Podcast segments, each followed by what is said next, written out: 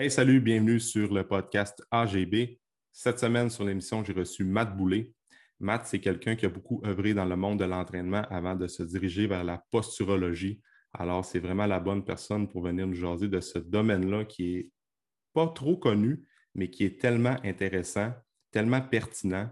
C'est un peu le futur de l'entraînement selon Matt, puis je pourrais dire que je suis assez en accord avec ça, parce qu'on se rend compte que le développement qu'on a quand on est enfant, quand on est bébé, en fait, entre 0 et 1 an, va avoir des répercussions sur les mouvements, les patrons moteurs qu'on a à l'âge adulte. Puis souvent, ben, ces patrons moteurs-là, c'est les mouvements qu'on va faire dans le gym. Puis souvent, on va voir un, mouvement comme le squat, que certaines personnes ont tendance à être en déséquilibre quand on va faire ce mouvement-là. Puis le premier réflexe d'un coach, c'est de donner des exercices correctifs pour activer les muscles qu'on voit qui sont plutôt faibles. Mais souvent, il faut creuser un petit peu plus loin que ça. Puis euh, c'est ça le domaine de la posturologie, justement. Alors, si c'est un sujet qui t'intéresse, je te recommande fortement d'écouter ce podcast-là. C'est vraiment intéressant, honnêtement. J'ai tripé parler avec Matt. C'est quelqu'un qui est, euh, est tellement le fun d'entendre parler. Puis on est capable de faire plein de liens avec les sujets qui, euh, qui viennent nous jaser dans le podcast. Alors, je te souhaite une bonne écoute.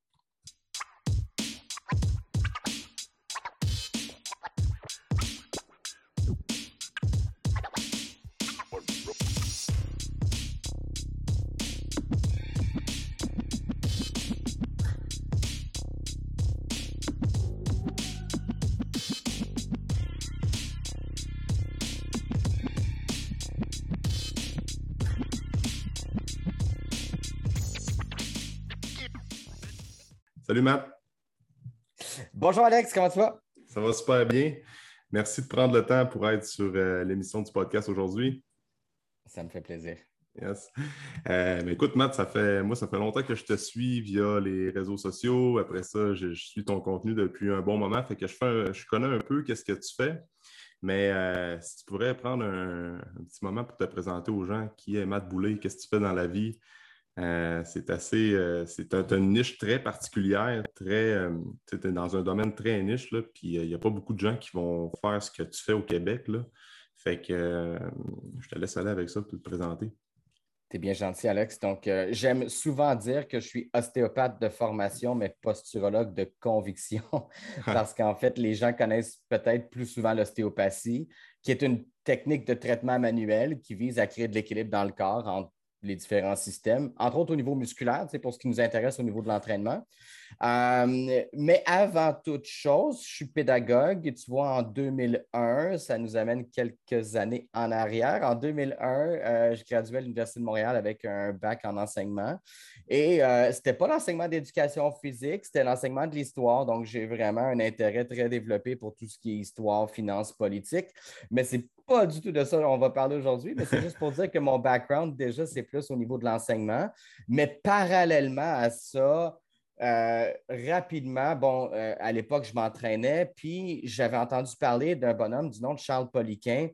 Avant que tout le monde sache un peu c'était qui Charles Poliquin, et je me rappelle, j'étais à l'université, j'avais lu de Poliquin Principles, et là, je m'étais dit, mon Dieu, mais c'est incroyable de voir à quel point l'entraînement peut être organisé, scientifique, puis à savoir qu'à ce moment-là, ben, tous les efforts que moi je mets ou que je fais avec mes clients, parce que j'étais déjà entraîneur personnel pendant que je me formais pour devenir enseignant, j'ai toujours aimé pas mal de choses en même temps.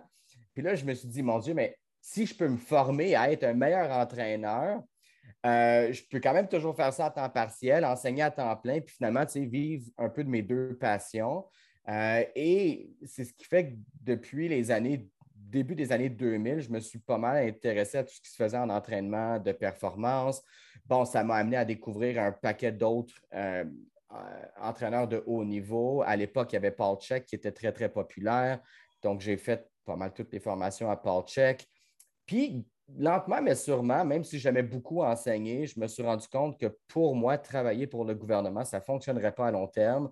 Euh, je suis un gars de performance, je suis un gars qui cherche toujours à voir comment on peut mieux faire les choses. Puis, bon, ben, dans le domaine de l'enseignement ou dans dans tout ministère qui est relié à un gouvernement, c'est difficile d'aller vers la performance parce qu'on n'a souvent pas les moyens pour le faire. Donc, j'ai enseigné au secondaire pendant cinq ans. Et euh, pendant ce temps-là, à temps partiel, non seulement j'étais entraîneur personnel, mais en plus, je me faisais former à droite puis à gauche. Autant euh, je suis devenu massothérapeute, euh, autant j'ai continué à faire des cours de perfectionnement avec Poliquin, avec d'autres dans l'entraînement. Ce qui fait qu'en 2007, je me suis vraiment lancé à temps plein dans cette industrie qui est l'industrie de la santé puis du fitness. Puis euh, déjà en 2007, euh, j'avais commencé des études en ostéopathie. Euh, j'avais déjà suivi les formations de posturologie avec le docteur Bricot. Puis à partir de 2007, ben, j'ai commencé à travailler à temps plein, donc un peu comme entraîneur, un peu comme thérapeute. Puis je me suis développé comme ça. Euh, et j'ai eu la chance de côtoyer différents types de clientèle, entre autres, oui, des athlètes de haut niveau, mais ce qui m'a fait triper le plus dès le départ, c'était peut-être plus les clientèles plus vulnérables. Donc, par exemple, des personnes âgées, des enfants. Euh, mais en date d'aujourd'hui, au final, ben, autant il y a des athlètes olympiques qui me consultent, autant il peut y avoir des, des enfants avec des troubles d'apprentissage. Parce que la posturologie, qui est mon outil principal de travail, comme elle cible le cerveau, ben, le type de résultat auquel on peut espérer, c'est quand même que oui, entre autres, des résultats au niveau de la posture, mais aussi des résultats au niveau de la performance cognitive, puis même au niveau de la gestion du stress. Hmm. Ça fait que ça fait qu'en date d'aujourd'hui, j'ai une pratique qui est très, très euh, holistique, puis qui attire, dans le fond, différents types de, profils, différents types de clients mais qui ont toutes comme pour objectif de vouloir améliorer leur capacité. Puis c'est un peu comme ça que je travaille depuis maintenant euh, plusieurs années. Donc oui, comme ostéopathe, euh, en termes de titres que les gens reconnaissent peut-être plus, mais définitivement en posturologie de façon plus concrète. Mm-hmm. Dans ta pratique, oui. C'est ça qui t'a amené aussi à fonder Institut IP qui roule quand même depuis euh, une couple d'années, je pense, en oui, depuis 2016. 2016 cinq ans maintenant. Euh, L'Institut IP, oui, parce que moi, j'utilisais avec mes propres clients des exercices qu'on peut dire des exercices neurologiques qu'à peu près personne ne comprenait. Puis c'est normal, on n'a pas été formé comme ça. Tu sais, quand je regarde les, cursus de formation qui sont disponibles, autant à l'université qu'à l'extérieur des murs d'une université. Tu sais, quand je regarde les facultés de kinésiologie, par exemple. On voit pas ça euh, tout. Non, puis c'est un peu normal parce que c'est plus comme dans, la réhabilitation, mais tu sais, c'est pas mhm. non plus de la réhabilitation de douleur ou de blessure. Donc, c'est comme s'il y avait à ce moment-là, euh, c'est comme si ce n'était pas exploré de, par personne. Sauf que la neurologie fonctionnelle, qui est vraiment à la base des enseignements de l'Institut IP, c'est un courant post-gradué, surtout connu par les chiropraticiens et surtout aux États-Unis. Hmm. Ce qui arrive, c'est que ces gens-là, ces professionnels-là vont utiliser ces exercices-là, ces techniques de travail pour des gens qui, des fois, peut-être ont des problèmes de santé, mais l'Institut IP a voulu utiliser l'essence de cette de ces méthodes-là, puis de les appliquer à la performance. Et c'est vraiment ce qui fait que l'Institut IP est tout à fait particulier, c'est que c'est de, la neurologie fonctionnelle, mais pour la performance physique. Et ça, on est pas mal les seuls à le faire, je te dirais, comme on le fait. Puis depuis quelques années, ben, c'est même en fait pas mal plus en Europe qu'on le fait, je te dirais, euh, qu'au Québec. Euh, on est dans trois pays européens, euh, France, Belgique, Suisse. Et ça, en peu d'années, ça, ça, a vraiment développé beaucoup plus vite là-bas. Euh, oui, Ouais, puis avec aussi un volume, autant en termes du nombre de cours qu'on offre en Europe. Bon, c'est mm-hmm. sûr qu'il y a eu une pause depuis un an et demi, mais euh, sinon, à toutes les six semaines, j'étais en quelque part en Europe pour donner une formation. Donc, ça, s'est vraiment, depuis quatre ans en Europe, développé très, très rapidement. Euh, mais on a aussi, avec la pandémie, on a commencé à donner euh, par Zoom des cours pour les Américains. Donc, on a maintenant une soixantaine d'Américains qui ont fait au moins un cours d'Institut IP. Euh, mm-hmm. Parmi, parmi ceux-là, il y a des préparateurs physiques pour des équipes de la Ligue nationale de football. Donc, on, on, est, vraiment allé, ouais, on est vraiment allé chercher du haut niveau aux États-Unis. Puis tout ça par le biais de collaboration, je te dirais parce que moi, je ne connais pas tant de monde que ça. Je connais beaucoup de contenu, mais connaître du monde, ça aide. Donc, nécessairement, je te dirais que la force de l'Institut IP, c'est qu'on a attiré rapidement des personnes intègres, des personnes qui étaient vraiment très curieuses, puis qui, à la limite, avaient aussi de très bons contacts. Et tout ça mis ensemble, ça fait que, ben écoute, en cinq ans, on a formé 350 personnes. Oui, c'est ça. Donc, c'est quand même. Très bon, là. Oui, oui, oui. Puis sans avoir à faire ce que beaucoup font maintenant, Mhm. euh, des campagnes de, de pub avec des, des- des tunnels de vente. Tu sais, comme Mhm. InstuIP a, a même pas jamais fait de pub en ligne. Mhm. Puis ça a été, c'est très, très organique. Euh, Mhm. Puis ça, je suis fier de ça parce que c'est dur en 2021 d'avoir un développement d'affaires organique. Vraiment. On, le f- on y va tous avec des nouvelles méthodes parce que c'est plus efficace. Tu sais, le, le e-book gratuit, puis après ça, le tunnel de vente. Puis je suis le premier à dire que je le fais aussi pour des projets en particulier. Mais InstuIP, quand on se dit qu'on n'a même pas eu besoin de faire ça, on serait peut-être encore rendu plus loin si on l'avait fait, mais de savoir qu'on a fait ce qu'on a fait en cinq ans sans ça, euh, ouais, ça, c'est peut-être ma plus grande fierté, je te dirais. Ouais, c'est même- cool. Vraiment. Ouais. Vraiment. Tu sais, puis pour les gens qui ne connaissent pas la, la posturologie, comment ça fonctionne? Euh, parce que c'est un lien vraiment, toute part du cerveau. Euh, Puis tu sais, souvent on parle de posturologie aux gens, puis c'est comme, ouais, mais au final, c'est quoi? Euh, C'est-tu, ça porte-tu euh, au niveau des pieds? C'est-tu comme un podiatre? Il y a comme plein de, de questionnements par rapport à ce, à ce domaine-là. Euh, tu peux-tu nous expliquer comme simplement c'est quoi les grandes lignes de la posturologie, comment ça fonctionne, puis qu'est-ce que vous faites, vous, euh, avec Institut IP ou bien tous les élèves qui ont fait des formations avec vous, euh, comment on peut aider les gens, comme ça soit qu'on parlait tantôt, les gens plus vulnérables, mais aussi les athlètes de haut niveau, parce que n'importe qui a, euh, peut avoir des bénéfices en lien avec la posturologie, on s'entend. Fait que, il y a Ouais. pers- fait que ça va vraiment à différents niveaux.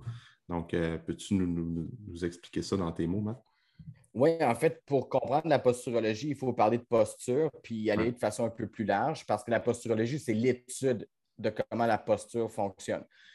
Euh, la posture, c'est quelque chose qu'on bâtit entre zéro puis un an. Et c'est là où il y a un choc des cultures pour plusieurs parce qu'ils se disent, mon Dieu, ben, ça se peut quasiment pas. Puis, ben, tu sais, la posture pour moi, c'est comment je m'assis, c'est comment je me tiens Ouais. debout, c'est comment je fais du bench press. Ben, en fait, oui, c'est vrai ça, mais il y a une origine à la façon dont tu fais les choses aujourd'hui. Euh, la meilleure façon de l'expliquer, c'est qu'à la naissance, un nouveau-né a zéro contrôle musculaire.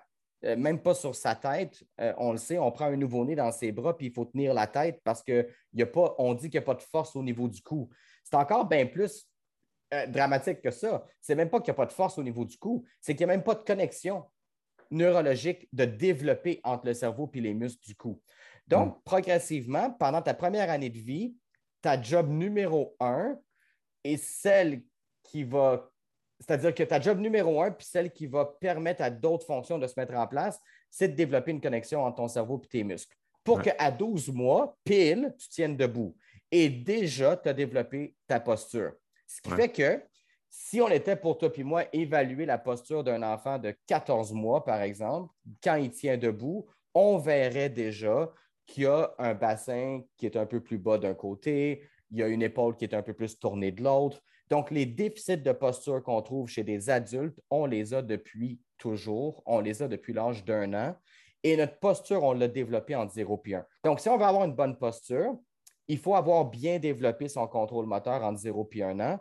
Puis là où c'est vraiment une tâche pas évidente, c'est qu'il y a beaucoup, beaucoup, beaucoup de mouvements différents qui devraient se développer de façon symétrique et harmonieuse entre 0 et 1 an. En fait, on en a répertorié 72 des mouvements qu'on devrait maîtriser entre 0 et 1 an et demi, pour être un Ça, peu plus généreux. Tous les réflexes, là, comme euh, réflexe de Babinski, je pense, toutes ces affaires-là. Là.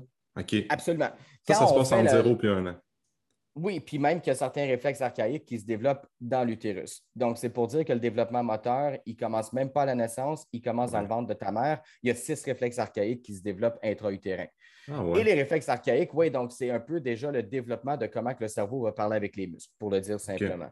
Ça fait que tu comprends qu'à 25 ans, il y a déjà un bon bout de travail qui a été fait, puis ce qui s'est passé entre 0 et 2 ans, grosso modo, c'est un peu comme la matrice, c'est la base, à savoir que tout ce qu'on va faire par la suite va être dépendant de la qualité de l'apprentissage qu'on aura eu entre 0 puis 1 an, 0 puis 2 ans, si on veut être généreux. Ouais. Donc, un posturologue va évaluer la posture d'un adulte, parce qu'on entreprend en fait les jeunes à partir de l'âge de 7 ans. Donc, va évaluer la posture de quelqu'un qui tient debout depuis quelques années, va regarder s'il n'y a pas des déséquilibres qui sont tout à fait observables par quiconque, peu importe qu'on soit chiropraticien, qu'on soit monsieur, madame, tout le monde. Tout le monde est capable de voir qu'il y a une épaule d'un côté qui est plus basse que l'autre. Là où le posturologue va être différent des autres professionnels, c'est qu'à place de s'arrêter à Ouais, mais tu as un muscle ici qui est tendu, puis tu en as un là qui est faible, même si ça c'est vrai, le posturologue va savoir pourquoi est-ce que des muscles sont tendus, pourquoi il y en a qui sont faibles, et va aller regarder à ce moment-là, va aller étudier comment les mouvements se sont développés entre 0 et 1 an. Donc, la majorité des exercices qu'on donne à un client, que ce soit en posturologie ou à l'Institut IP, ce sont des exercices où les gens ne sont même pas encore debout. Parce qu'en fait, on va reprendre avec eux la première année de leur vie. Puis comme on les connaît, les 72 mouvements, puis qu'on sait dans quel ordre ils devraient être maîtrisés, c'est quand même assez facile de mettre en place un protocole de posturologie parce que toi puis moi, on est tous les deux des êtres humains, puis nos ancêtres ont tous les deux 7 millions d'années sur la planète Terre. Ça fait que je veux bien savoir que tu es différent de moi, mais pas tant. Donc, c'est une, des, une des choses que j'ai constaté en faisant beaucoup de posturologie depuis bien des années, c'est qu'on est peut-être un peu plus tous semblables qu'on est différents. Et, je le pense at large, tu sais, comme on aime dire, ah, tu sais, vacciné, pas vacciné, euh, moi je vote pour un, moi je vote pour l'autre. Oui, oui, on est bien tous différents, mais au final, honnêtement, on a pas mal toute la même biologie, on a tous les mêmes mécanismes posturaux. Puis en 0 puis 2, on a pas mal tout en commun qu'on n'a pas développé de façon optimale ce système-là parce que, par exemple, dans les pays industrialisés, c'est très difficile de développer 72 mouvements. Tu par exemple, le siège d'auto, c'est un nécessaire absolu si on veut prendre un enfant puis l'amener du point A au point B dans une voiture, mais ce n'est pas non plus physiologique de mettre un enfant dans un siège de voiture. Ça, ça, brime un peu le développement moteur. Hmm. La recommandation officielle en médecine, c'est de mettre les enfants sur le dos. Peut-être que ça aide à certains égards, mais après ça, pour certains enfants, quand on les met sur le ventre, ils ne sont pas à l'aise, ils chignent, puis on ne veut pas trop les entendre chigner. Ça fait que peut-être qu'il y a certains enfants, à cause de ça, qui ne passeront pas assez de temps sur le ventre, donc qui ne développeront pas le quatre pattes. Puis donc, ce n'est pas très difficile de voir en 2021 le nombre d'obstacles qui existent, à savoir qu'un bébé se développerait de façon optimale. Puis si c'est vrai pour 2021, c'était quand même vrai quand moi j'étais jeune en 1978, mais honnêtement, ça s'empire. Puis il y a depuis un certain temps ça euh, qui vient empirer la donne. Ben, un enfant qui ne peut pas marcher, mais qui a un téléphone dans les mains, il faut penser qu'il y a quelque chose de vraiment euh, étrange qui s'est passé parce qu'on développe de la motricité avec les doigts après avoir développé de la motricité avec les épaules. Donc, hmm. de donner un téléphone à un enfant de moins de deux ans, qui sait comment d'ailleurs l'utiliser, c'est sûr qu'au niveau de l'ordre dans le développement moteur, ça vient à créer des problèmes.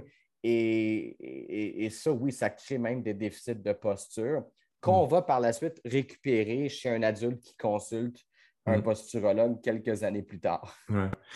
Ouais. ça, c'est fou pareil parce que j'étais un peu là-dedans en ce moment, là, justement. De, ça, m'intéresse de plus en plus parce que je vais le vivre dans les prochains mois, là, mais euh, puis en même temps, je t'avais déjà entendu dire que la, la, course à l'enfant qui marche le plus rapidement sur deux pattes, ben ça, ça peut nuire aussi à leur développement parce qu'avec l'arche du pied, si je ne me trompe pas, l'enfant, il faut qu'il rentre, il faut qu'il suive son, son développement euh, normal à lui. Mais euh, c'est vrai aussi que dans, on est en 2021, souvent, c'est comme la mère va être en congé euh, maternité ou bien souvent le, père, il faut qu'il retourne travailler tout de suite. Même la mère, des fois, il y en a qui sont un peu plus carriéristes, qui ne prennent pas des longs congés. Fait que là, c'est comme on met tout de suite l'enfant en garderie ou on ne passe pas trop d'enfants entre le 0 et 1 an avec on, on, passe un peu moins de temps parce qu'on a tellement d'autres choses à penser, d'autres choses à faire que là, finalement, c'est tout le temps la facilité puis de rendre la vie le plus facile possible. Ça, je comprends, mais en même temps, plus ça va aller, plus il va y avoir des nouvelles, euh, des, nouveaux, pas des jouets, là, mais des nouvelles technologies pour faciliter encore plus la vie des parents parce qu'on est dans un mode de vie encore plus go, go, go. Mais ça, ça va faire en sorte que les développements moteurs des futurs enfants, crime, ça va être encore, je ne sais pas si tu vois une tangente à ce niveau-là. C'est encore pire? C'est-tu de génération en génération, probablement qu'il y a de plus en plus de problèmes de, en lien avec la posturologie? Il y a de plus en plus de problèmes posturaux, il y a de plus en plus de problèmes au niveau des, troubles de comportement puis d'apprentissage. Puis les deux sont vraiment directement reliés. Il y a mm-hmm. comme, en fait, il y a pas mal d'études qui commencent à faire des liens de plus en plus pointus entre le développement moteur puis le développement cognitif et émotionnel. Donc, ce qu'on essaie de sauver entre 0 et 2, justement, en essayant de, de faire plus que moins, dans, le sens où on ne peut pas changer la nature si rapidement, puis autant rapidement qu'on essaie de le faire dans les dernières années. Mhm. Un enfant, c'est programmé pour que ça tienne debout en 12 mois et optimalement, ça bénéficie de l'allaitement pendant 12 mois. Après, loin de moi l'idée de vouloir partir un débat à savoir si on devrait ou non allaiter. La seule chose que je vais dire, c'est que le génome humain a évolué sur six mois d'allaitement à temps plein et trois ans d'allaitement à temps partiel. J'ai bel et bien dit trois, trois ans d'allaitement à temps partiel. Après, ce n'est pas une prescription que je donne à quiconque. Je fais juste dire que si on est ici aujourd'hui et qu'on a la chance de parler de ce sujet-là, c'est parce que ça, ça a été fait avant nous. Alors après, moi, je veux bien que les gens prennent les décisions qui sont les leurs, puis avec lesquelles ils sont confortables. Mais je pense que si les gens savent un peu comment on s'est rendu ici, puis c'est vrai au niveau nutritionnel, c'est vrai au niveau du développement moteur, c'est vrai au niveau des habitudes de vie.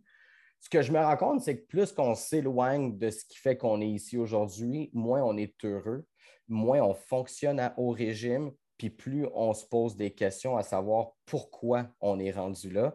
Puis entre autres, on le voit avec les, enfants à l'école, c'est de plus en plus difficile pour les enseignants, puis c'est quelque chose que je connais de près. Euh, on a de plus en plus de cas d'élèves qui sont problématiques, puis oui, c'est multifactoriel, mais euh, vraiment entre 0 et 1, entre 0 et 5 et 6 ans, c'est vraiment là où ça se passe. Et puis, quand on essaie de couper rond euh, mmh. à droite puis à gauche, ben. Mmh après, il y en a qui s'en sortent très bien parce qu'il y en a toujours qui s'en sortent très bien. Puis c'est souvent l'argument qu'on me donne Ouais, mais tu sais, moi, je n'ai pas allaité mon enfant puis il est vraiment top shape. Ben oui, tout, mmh. tout, est possible. Je veux dire, euh, Guy Lafleur, euh, a joué au hockey toute sa carrière en fumant entre deux périodes, en portant pas de casque, puis en sortant aux danseuses, puis en buvant de la bière. Hmm. Donc, euh, ça n'a pas, empêché de, Guy Lafleur de devenir Guy Lafleur. Sauf que tu le sais à quel point c'est compétitif, surtout aujourd'hui, euh, dans le hockey professionnel. Les gars sont tous sur le chèque de protéines, sur l'entraînement pendant l'été, puis ils se couchent de bonne heure pendant la saison. Puis s'ils ne font pas ça, ben ils sont peut-être déjà rendus dans les mineurs, puis pas dans les majeurs. exactement. Donc, règle générale, je pense qu'on peut bénéficier du fait que si on faisait un peu plus comme nos ancêtres, on serait en meilleure condition. Puis, entre autres, au niveau du développement moteur, c'est tout à fait c'est tout à fait ça, en fait. On, veut tellement que les choses aillent vite que, oui, comme tu l'as dit, un enfant, maintenant, les parents sont souvent fiers de dire oh, le mien a marché à huit mois. Euh, ben, il manque quatre mois de rampée pour avoir vraiment optimisé son développement neurologique. Mhm. Ça fait qu'il faut juste que les choses se fassent dans le temps où ils sont supposés se faire. Mhm. Mais on est pressé. Puis après ça, on se demande pourquoi on est stressé. Je trouve ça fascinant. Tu sais je me dis, si on se permet de dire que ça prend 12 mois pour un enfant à tenir debout, puis qu'on se donne ce 12 mois-là, puis qu'on apprécie les étapes de ce développement à place de juste essayer de, de se grouiller. Euh, c'est ça. Je trouve ça, je, trouve qu'on est dans un. Mm. Puis la pandémie a peut-être aidé un peu. Tu sais, la pandémie nous a tous forcé un peu à ralentir. Mais euh, dès que les choses vont reprendre, euh, si j'ose mm. dire normalement, je suis pas mal sûr qu'on va avoir oublié Mm. certains des apprentissages qu'on va peut-être avoir fait au niveau de mm. laisser les choses être comme elles le sont. C'est ça. C'est comme tu fais un lien justement que les générations comme notre génération, puis les futurs, on est de plus en plus, il y a de plus en plus d'anxiété, de stress, puis ça s'en va pas en diminuant. Fait que c'est sûr que ça part de quand tu es jeune. Si, si les parents ça sont comme sont pressés dans ta première année de ta vie, mais automatiquement dans toutes les autres années qui vont suivre, mais tu vas avoir tout le temps l'impression d'être pressé dans ton développement, puis là, ça, crée de l'accumulation, puis là, c'est le stress et l'anxiété qui. De... Ah, c'est, moi, ça, ça m'intéresse tellement ce domaine-là. tu, parles des téléphones, à quel point que c'est, ben, c'est, comme la norme un peu dans le sens que les parents, c'est comme on prend un téléphone pour acheter la paix à, court terme. Tu sais, je, puis je juge aucunement ça parce que j'ai aucun jugement par rapport à ça. Puis probablement que je serais dans la même situation que bien des gens que je vois faire, puis je dirais, ouais, ben, c'est ça, puis c'est ça, tu sais, mais comme tu dis, recommandation générale, pas d'écran, le moins possible en tout cas, avant euh, les enfants qui ont le téléphone dans les mains, ça, ça devrait. que tu recommandes quoi normalement pour. Ben, en fait, je vais y aller avec la recommandation des experts. C'est rare qu'il y ait un consensus. En science, tu le sais, puis en entraînement, c'est encore. Oui, l'entraînement, c'est de la science, mais on n'a pas assez d'études souvent d'entraînement pour dire ça, c'est sûr que telle technique donne ça. Là. Mais comme en neurosciences, quand même, des fois, c'est un peu plus pointu, puis on a plus de données. Il y a un consensus vraiment sur les téléphones qu'avant l'âge de deux ans, ça devrait être zéro. Mais comme euh, zéro. Euh, et par la suite, c'est le moins possible. Ce qu'on se rend compte, puis ça, Christian Thibodeau en parle souvent, c'est que euh, la lumière bleue, en fait, du téléphone affecte toute la production, toute la synthèse de la dopamine. Et à ce moment-là, ce qui arrive, c'est que tu vas avoir une, réaction à ton téléphone de, plaisir, en fait, parce que, entre autres, les images changent rapidement. Puis la lumière bleue crée ce phénomène-là aussi. Après, ce qui arrive, c'est que quand tu n'as pas de lumière bleue, puis tu n'as pas un changement d'information à toutes les 0.6 secondes, peut-être que tu te mets à commencer à trouver que la vie est pas mal plate puis qu'elle ne bouge pas assez vite. Et, il y est là le, décalage. Puis, tu sais, moi, je me dis, après, les enfants qui, euh, après ça, vont à l'école puis qui ont à écouter un enseignant pendant 50 minutes, parce que c'est souvent des périodes de 50 minutes. Mon Dieu, mais c'est interminable. Mais je comprends que c'est interminable. Ça, ça donne une nouvelle information à toutes les 4 secondes. 50 minutes, tu n'y arrives pas. Donc, euh, il y a toute une détox dont on parle de plus en plus, je pense, qui peut puis qui devrait être faite au niveau de tout ce qui est euh, mmh. téléphone cellulaire. Euh, tu, le vois, des gens, justement, des fois, vont, faire des publications sur les réseaux sociaux pour dire que pour la fin de semaine, ils vont décrocher. Puis je suis le premier à le faire maintenant aussi. Là, quand je sors avec la famille, euh, ma blonde le sait, là, elle ne me demandera jamais de checker quelque chose sur mon téléphone. Je ne l'ai pas avec moi. Parce que je suis le premier à dire que moi, je suis sensible à ça, puis que je suis toujours à vouloir savoir ce qui se passe, surtout que j'aime beaucoup la politique. Ben, tu sais, tu as toujours des nouvelles qui sortent maintenant 15 fois par jour, euh, que ce soit fédéral, canadien, américain. Ben, je pourrais être plugué là-dessus. Ben oui, tu sais. C'est fou. Là. Depuis les dernières années, c'est encore plus vrai. ça. Donc, euh, donc, pour moi, la solution, c'est comme pour un alcoolique. Tu sais, si tu as de la misère avec l'alcool, tu ne fais pas exprès d'aller dans un bar. Ben, moi, j'ai de la misère à ne pas être là-dessus à toutes les deux secondes. Ben, quand je ne veux pas l'être, je le laisse chez nous. Puis là, ben, si j'ai la tendance de vouloir aller checker quelque chose, ben, je ne peux pas, je ne l'ai pas. Donc, pour un enfant, imagine, j'ai 42 ans, puis j'ai trois business. Donc, si moi j'ai de la misère, puis j'ai des objectifs de carrière, imagine un enfant qui n'a aucun autre but dans la vie que d'avoir du plaisir à court terme. Tu es hmm. fini, là. Tu es complètement mort. Donc, hmm. donc l'idée, c'est de ne pas introduire le téléphone. Puis oui, mais c'est ça qui arrive. on dit oui, mais ça fonctionne. Mais tu n'es pas supposé être capable de calmer un enfant d'un an et demi. Hmm. Moi, c'est ça la question que je pose aux parents. Si ça fonctionne si bien, c'est pas un peu dangereux? Hmm. Tu, mets un kid là-dessus, là, puis ils sont de même, là, puis ils ne bougent plus. Là. Mm-hmm. Mais ça, en soi, là, moi, ça me rend nerveux parce que c'est un peu comme l'effet que tu pourrais avoir comme adulte sur certaines drogues. Mm-hmm.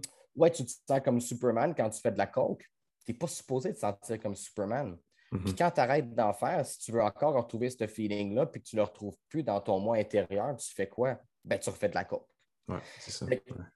Ça a l'effet de drogue puissante sur les enfants des téléphones cellulaires au niveau neurotransmetteur, au niveau motivation, mais aussi au niveau même juste développement moteur. Ils deviennent très bons de façon euh, avec la motricité fine, mais ils n'ont pas de tonus. Puis on le voit après, on va dire, ouais, puis après, ce qui arrive, c'est qu'on va regarder les adolescents, puis on va dire, ouais, mais ils ne sont pas motivés, puis ils sont tout croches. en fait, ils ne sont pas motivés parce qu'ils sont tout croches, puis ils sont tout croches parce qu'ils n'ont pas développé le tonus dans, le, dans les muscles du dos. Hmm. Parce que très rapidement dans leur vie, ils sont venus très bons à faire ça et pas assez à faire ça. Donc, toi puis moi, à l'âge qu'on a d'être sur un téléphone, ce n'est pas ça qui crée un trouble de posture. Notre posture, ça fait longtemps qu'elle est déjà créée. Si entre 0 puis 2, on n'a pas touché à ça, puis qu'on était ventre au sol, puis que pour voir le monde, il a fallu qu'on lève notre tête puis qu'on crée du tonus dans les muscles du dos, ben on est capable d'être là-dessus puis on ne paye pas le prix. Mm-hmm. au, moins au niveau postural. Au niveau attentionnel, c'est autre chose. Mm-hmm. Donc, c'est vraiment une question de timing. Je ne suis pas contre l'idée du téléphone cellulaire, comme je ne suis pas contre la coke nécessairement. Mais euh, il faut juste savoir après ça, c'est quoi les effets puis c'est quoi les risques. Mm. Un téléphone cellulaire, entre 0 et 2, ça a juste des effets négatifs. surtout qu'après, ben, quand vient le temps de les gérer, on y va avec des, méthodes, des techniques qui sont tellement superficielles, tellement mm, peu efficaces qu'après ça, ben, ça crée de la frustration. Puis comme de fait, tout le monde paye le prix.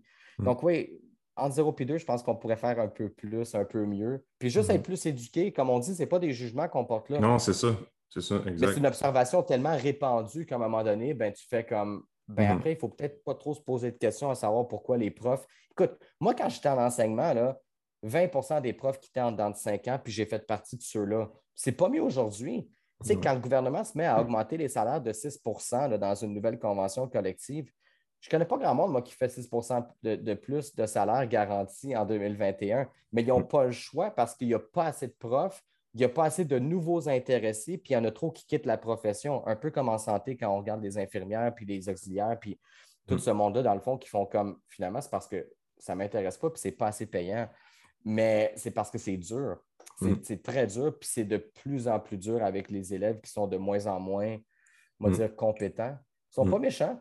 Ils ont juste ils ont de la misère. Ils ont de la misère à mm-hmm. être attentifs, ils ont de la misère à apprendre. Puis honnêtement, euh, posturalement, c'est oui, moi ce que je vois, c'est puis j'en vois des enfants dans ma pratique, c'est quand même de pire en pire. Puis le type de déséquilibre qu'ils ont sont moins logiques qu'ils l'étaient quand j'ai commencé il y a peut-être une dizaine, une quinzaine d'années.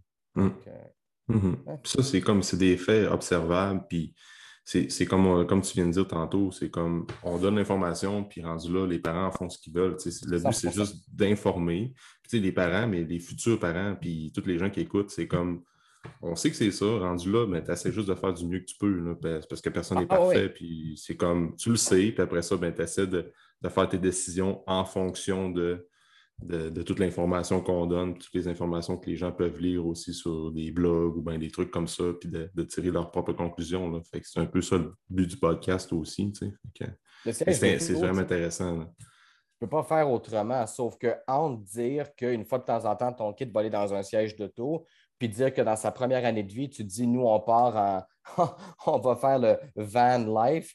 Puis pendant un an, le kit va être strappé dans un char d'auto parce que ça tente de voir les rocheuses puis la Colombie-Britannique. Peut-être que si tu le fais quand le kit il y a quatre ans, ça n'a pas les mêmes conséquences. Donc, c'est ça. Le but, ce n'est pas de dire fais, fais pas. C'est de donner de la perspective pour dire regarde, si tu veux que ton kid se ramasse à Harvard avec un scholarship pour jouer au football, parce que c'est comme le rêve de tous les hommes, tu sais, mm-hmm. ben, tu as plus de chances que ça se produise si tu fais A, B, C. Puis mm-hmm. si ta femme est heureuse pendant qu'elle est enceinte, tu as plus de chances aussi d'avoir un Einstein parce qu'il y a tellement une grosse partie du développement justement qui se fait dans l'utérus.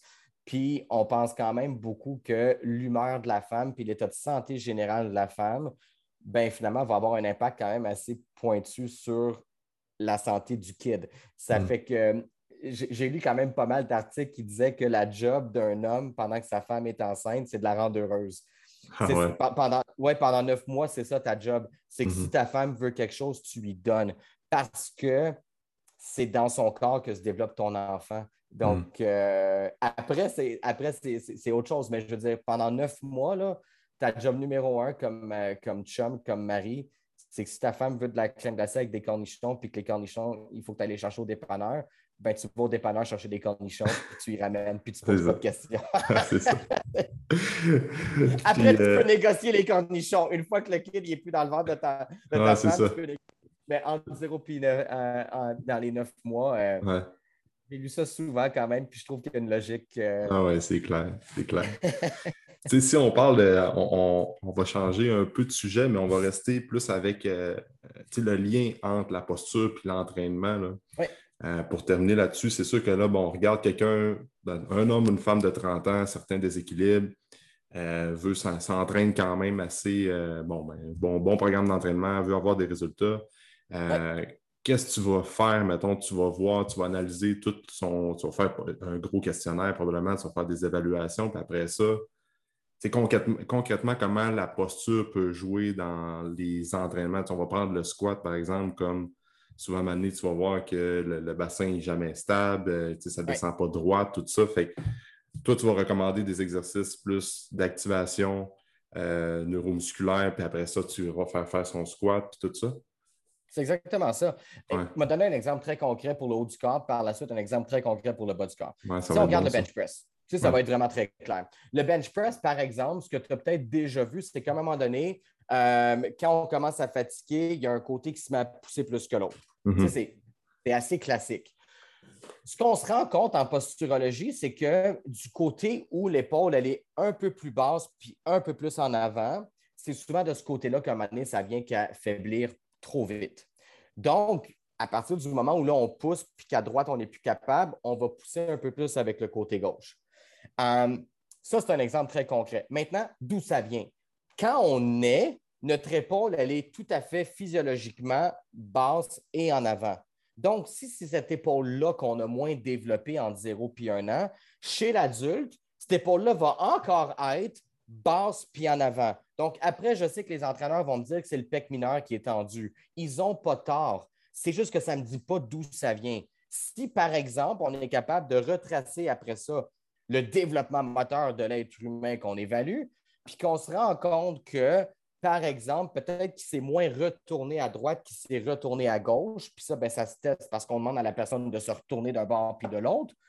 Ben, peut-être qu'à ce moment-là, on peut commencer à faire le lien entre OK, regarde, quand tu te retournes à droite, c'est plus dur. Si ça se passait bien, ton épaule naturellement voudrait rouler en arrière. Donc, quand tu tiens debout, cette épaule-là, à place d'être enroulée en avant, elle serait peut-être optimalement positionnée. Donc, la conséquence finale pour nous, c'est que quand viendrait le temps de faire du bench, ben tabarnouche, tu aurais juste à pousser la barre, tu n'aurais pas à y penser. Puis quand tu atteindrais l'échec, tu l'atteindrais vraiment de façon égale des deux côtés. Ce qu'on souhaite tous, en fait, tu sais. Ben, ça, c'est vraiment le pont le ABC là, au niveau du bench. Au niveau du squat, c'est encore plus concret. Tu sais, combien de fois qu'on a dit Ah, tu sais, ton fessier droit n'active pas? OK, par exemple, on fait un test musculaire qu'on connaît tous, tu sais. On teste le fessier à gauche, c'est fort, à droite, c'est comme. Bon, OK, d'où ça vient? On sait que même des fois, quand les enfants ont rampé, ils ont rampé avec une jambe plus que l'autre. On appelle ça un rampé tripode. Tu sais, comme les deux mains, une jambe, puis il y a comme une jambe qui est comme qui fait rien. Ben moi, dans mon historique, je te dirais de clients, quand des fois j'ai eu la chance de voir des vidéos d'eux autres quand ils étaient plus jeunes, c'est rare, mais ça arrive avec les plus jeunes, je te dirais. Ben, on voit souvent que la jambe qu'ils ont moins utilisée pour ramper, c'est celle-là qui est moins stable, qui est plus tendue, puis qui s'active moins bien. Donc, après, moi, je n'ai rien contre le fait que les entraîneurs font après des activités, des exercices d'activation musculaire, par exemple, pour différents muscles. Mais ce qui est encore bien plus payant, c'est d'aller travailler la chaîne musculaire qui se développait très tôt, puis d'inclure le muscle dedans. Par exemple, si mon client, pour donner un exemple très concret, avait moins rampé avec la jambe droite qu'avec la jambe gauche, ben non seulement je vais donner un exercice qui active le fessier, mais me donner un, exercice qui active le fessier dans un exercice de ramper. Donc, on va littéralement reprendre le geste exactement comme il était supposé se produire à l'époque, le cerveau va reconnaître ce geste-là beaucoup plus qu'un exercice plus mécanique qui active juste un muscle, parce que ça, ça parle beaucoup moins au système nerveux, parce que le système nerveux, c'est développé par des mouvements primaires, pas par j'active le fessier, j'active l'ischio. Donc, c'est un peu ce que je reproche à l'approche plus biomécanique, c'est de dire on va activer le muscle. OK, oui, mais ça veut dire quoi pour ton corps, ça? Ça veut dire quelque chose pour toi parce qu'on est kinésiologue et qu'on l'a appris de même. Mais pour le corps humain, activer le fessier, ça n'existe comme pas c'est activer la chaîne musculaire du fessier, puis assez activé pour le dire comme ça quand tu as appris à ramper. C'est la première fois dans ta vie que tu as activé le fessier, c'est quand tu rampais. Donc, je me dis, si tu as un fessier qui est inhibé aujourd'hui, on se doit au minimum d'aller voir comment tu as rampé. Puis, souvent, quand on active avec un exercice de ramper le fessier, après ça, on reprend le squat, puis on fait maudit, c'est bien plus beau, ton bassin, il ne décale plus. Et ça hmm. dure dans le temps. Tandis que si on fait des exercices plus biomécaniques exclusivement pour aller chercher juste ce muscle-là, ben, on a un peu toujours à leur faire pour avoir toujours un peu le même résultat. Puis à un moment donné, on a un manque de motivation parce qu'on se dit que finalement, ça va marcher si on fait du 8 RM, mais dès que je mets 3 RM, ça chie pareil. Hmm. Ce n'est pas le cas quand on fait du, du neurodéveloppemental.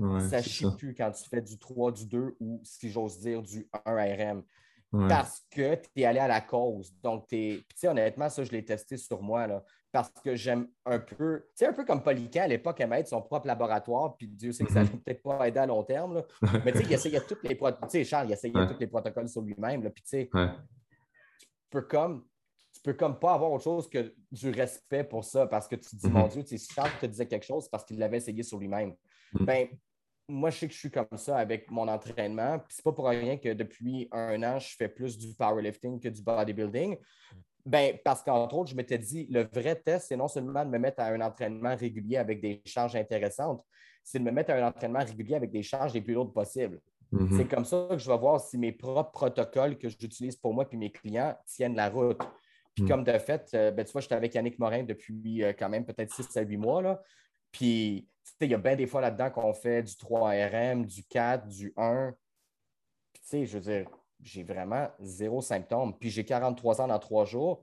Et quand j'avais 25 ans, je ne pouvais même pas rêver de faire ces protocoles-là parce que même de faire des phases intensification, volume, bodybuilding, juste ça, ça me pétait en deux. Mm-hmm. Donc, on a bien trop souvent dit que c'était l'âge qui faisait que le monde était comme pas capable de faire ce qu'il voulait. Quand je suis la preuve vivante, puis mes clients aussi, dont certains que tu entraînes, en fait, je pense à eux en particulier, tu sais, qui fonctionnent mieux que jamais fonctionné. Pourtant, ben, comme tout le monde, il vieillit. Puis ça fait que ça nous fait dire, moi, je trouve que ça crée beaucoup d'espoir pour beaucoup de monde parce que tu dis, Colin, oui, je vieillis. Puis, tu sais, j'ai peut-être besoin de plus de temps de récupération entre deux entraînements qu'à 25 ans, 100 donc, moi, je m'entraîne vraiment maintenant un jour sur deux. Le plus possible. Des fois, je fais deux jours de suite, là, mais j'essaie vraiment de faire un jour sur deux. Puis Thibodeau écrivait là-dessus récemment, puis il disait que c'était vraiment au-dessus de 40 ans idéal pour un paquet de raisons. Puis j'étais comme, wow, je ressentais ça instinctivement que ça serait optimal pour moi. Donc, c'est un peu moins que quatre fois par semaine, sauf que j'ai bien plus de torque quand je m'entraîne. Mhm. À 25 ans, je n'avais pas besoin de ça un jour sur deux. Le lendemain, je voulais retourner au gym puis déchirer, même si j'étais tout croche j'avais mal partout. Mhm. Mais là, même sans douleur, même, même avec une neuromécanique, c'est comme pas parfaite, mais pas loin. Même là, un jour sur deux, c'est ce que je trouve idéal. Mais encore là, c'est un facteur âge. Donc, oui, l'âge amène un ralentissement. J'ai aucun problème avec ça. Mais ce n'est pas parce que tu as un, certain âge que tu es supposé avoir mal au dos à droite puis pas à gauche. Ça, c'est un mhm. déséquilibre de posture. Si tu as mal d'un bord puis pas de l'autre, mhm. il faut arrêter de dire des conneries. Là, puis c'est parce mhm. que je suis vieux. Ouais, mais ton dos, il y a 43 ans à gauche puis il y a 43 ans à droite. Si tu as juste mal à droite, c'est un déséquilibre de posture, c'est pas un problème d'âge. ah ouais, c'est. Tu sais, comme exemple, quelqu'un qui a 30 ans, mettons, ou euh, qui veut commencer à développer toute la chaîne musculaire au niveau de son fessier, fait que là, on lui donne des drills pour ça.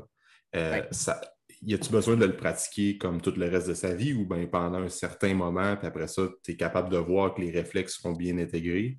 Et ça, c'était comme première partie de ma question. Puis, c'est-tu autant efficace que quand tu es en zéro puis un an? Ou euh, comme.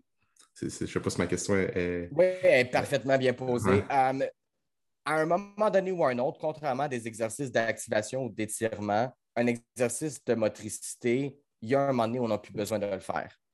Parce que, par exemple, une fois que tu as vraiment bien maîtrisé ramper ventre au sol, ben, un moment donné, on te fait ramper à quatre pattes. Parce que ça mhm. suit l'évolution tout à fait reconnue de comment connaître. Donc, à un moment donné, il y a des clients que je regarde dans le blanc des yeux, puis je fais comme j'ai plus rien à faire avec toi. On mhm. a vraiment refait l'entièreté de ce qui était supposé se faire en 0 puis un an. Tes yeux bougent ensemble, tes pieds sont stables, tu as atteint une maturité neuromécanique, ils sont comme, ouais, mais il doit y avoir autre chose. Je suis comme, ben, honnêtement, oui, il y a autre chose. Va vivre. Hmm. Fais un entraînement avec Alex. Hmm. Explore des options qui pour toi n'existaient pas avant parce que tu étais vraiment limité. Hmm. Donc, donc, non, à un moment donné, c'est un peu comme parler une langue. Si tu es déjà en train de regarder à écrire ton premier livre de poésie, tu ne penses plus à comment tu vas mettre la lettre A avec la lettre E dans un mot. Mais apprendre à tenir debout puis bouger, c'est ça. Une fois que tu as tes prérequis, tu n'as plus besoin d'être travaillé.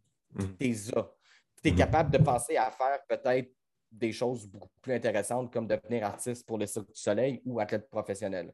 Mm. Tu sais, tu n'as plus jamais besoin de penser à comment tu mets un pied à la main de l'autre. C'est devenu des automatismes. Puis en fait, c'est des automatismes qui sont bien réglés si tu as bien fait ce que tu avais à faire en 0 puis un an.